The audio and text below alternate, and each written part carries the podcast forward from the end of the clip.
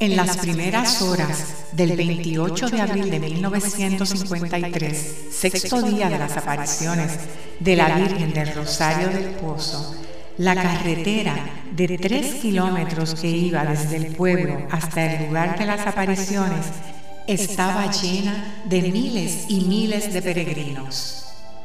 El pueblo se había envuelto en un acto de veneración, amor y devoción a la Santísima Virgen María. Iban en búsqueda de sanación, iban en búsqueda de conversión, iban buscando sentir la presencia del mundo sobrenatural y eterno que acompaña a la Santísima Virgen María. En un acto de paciencia muy grande que no tiene explicación, sucedió que toda aquella gente comenzó a quedarse allí día tras día, noche tras noche.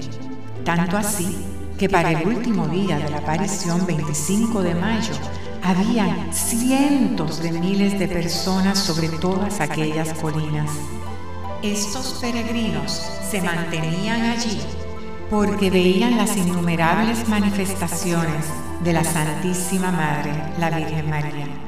Ciegos, paralíticos y enfermos de muchas condiciones se curaban día tras día. Según pasaban los días de las apariciones, los milagros y curaciones se multiplicaban con el propósito de dar a la Virgen testimonio de su presencia en el lugar y que todos creyeran y escucharan más adelante los mensajes que ella dejaría al vidente escogido por ella, el niño Juan.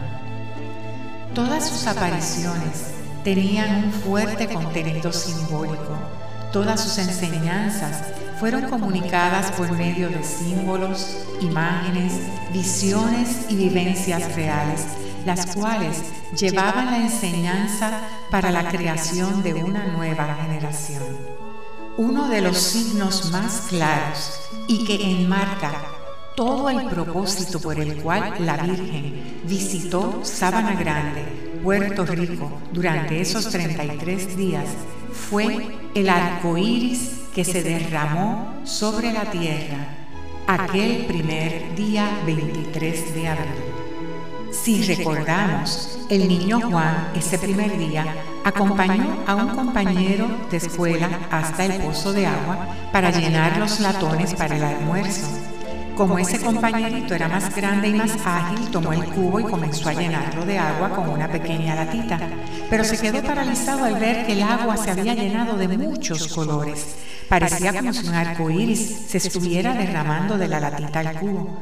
Entonces el niño llamó a Juan asustado y cuando Juan se acercó, éste salió corriendo, virando el cubo de agua de colores, el cual se derramó sobre la tierra. El arco iris fue la primera señal de que algo sobrenatural iba a ocurrir en ese lugar. Es singular el hecho de que en esta primera manifestación el arco iris se esparciera sobre la tierra. Como sabemos, el arco iris es símbolo de la alianza de Dios con el hombre. En tiempos de Noé, Dios puso su arco en las nubes enfatizando su parte de la alianza. Ahora, la Santísima Virgen viene a recordarnos con el arco iris derramado sobre la tierra que es símbolo del ser humano. Ella quiere recordarnos que han llegado los momentos de que ahora nosotros, los seres humanos, cumplamos con nuestra parte de la alianza. Es necesario que toda la humanidad responda al llamado que Dios nos está haciendo a través de la Santísima Virgen María, Nuestra Señora del Rosario del Pozo. La Santísima Virgen viene buscando nuestra conversión, viene buscando la transformación de la humanidad, pero sobre todo viene buscando la restitución de todo lo creado a Cristo nuestro Señor.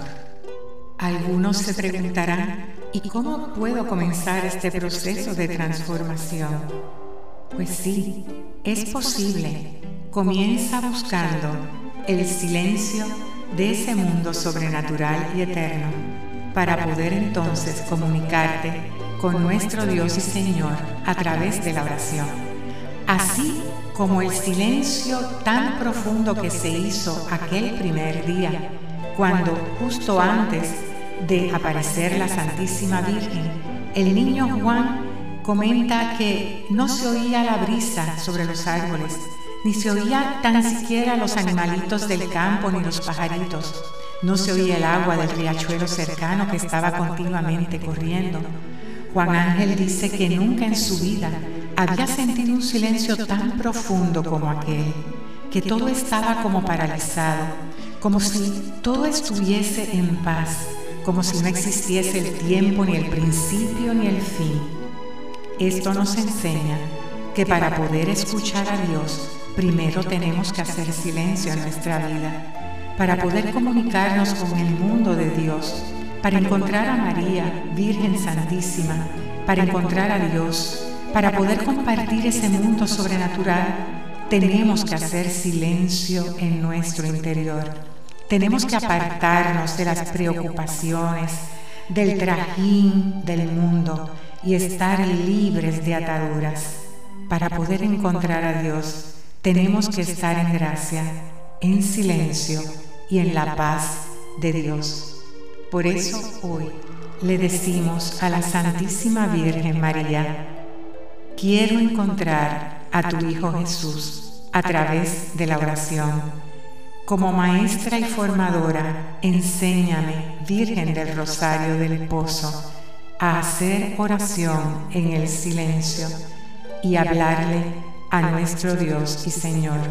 Así es que en este día pídele a la Santísima Virgen María que te escuche en el silencio y eleve tu oración al corazón de su divino Hijo, su amadísimo Hijo, Jesús nuestro Dios. Así sea.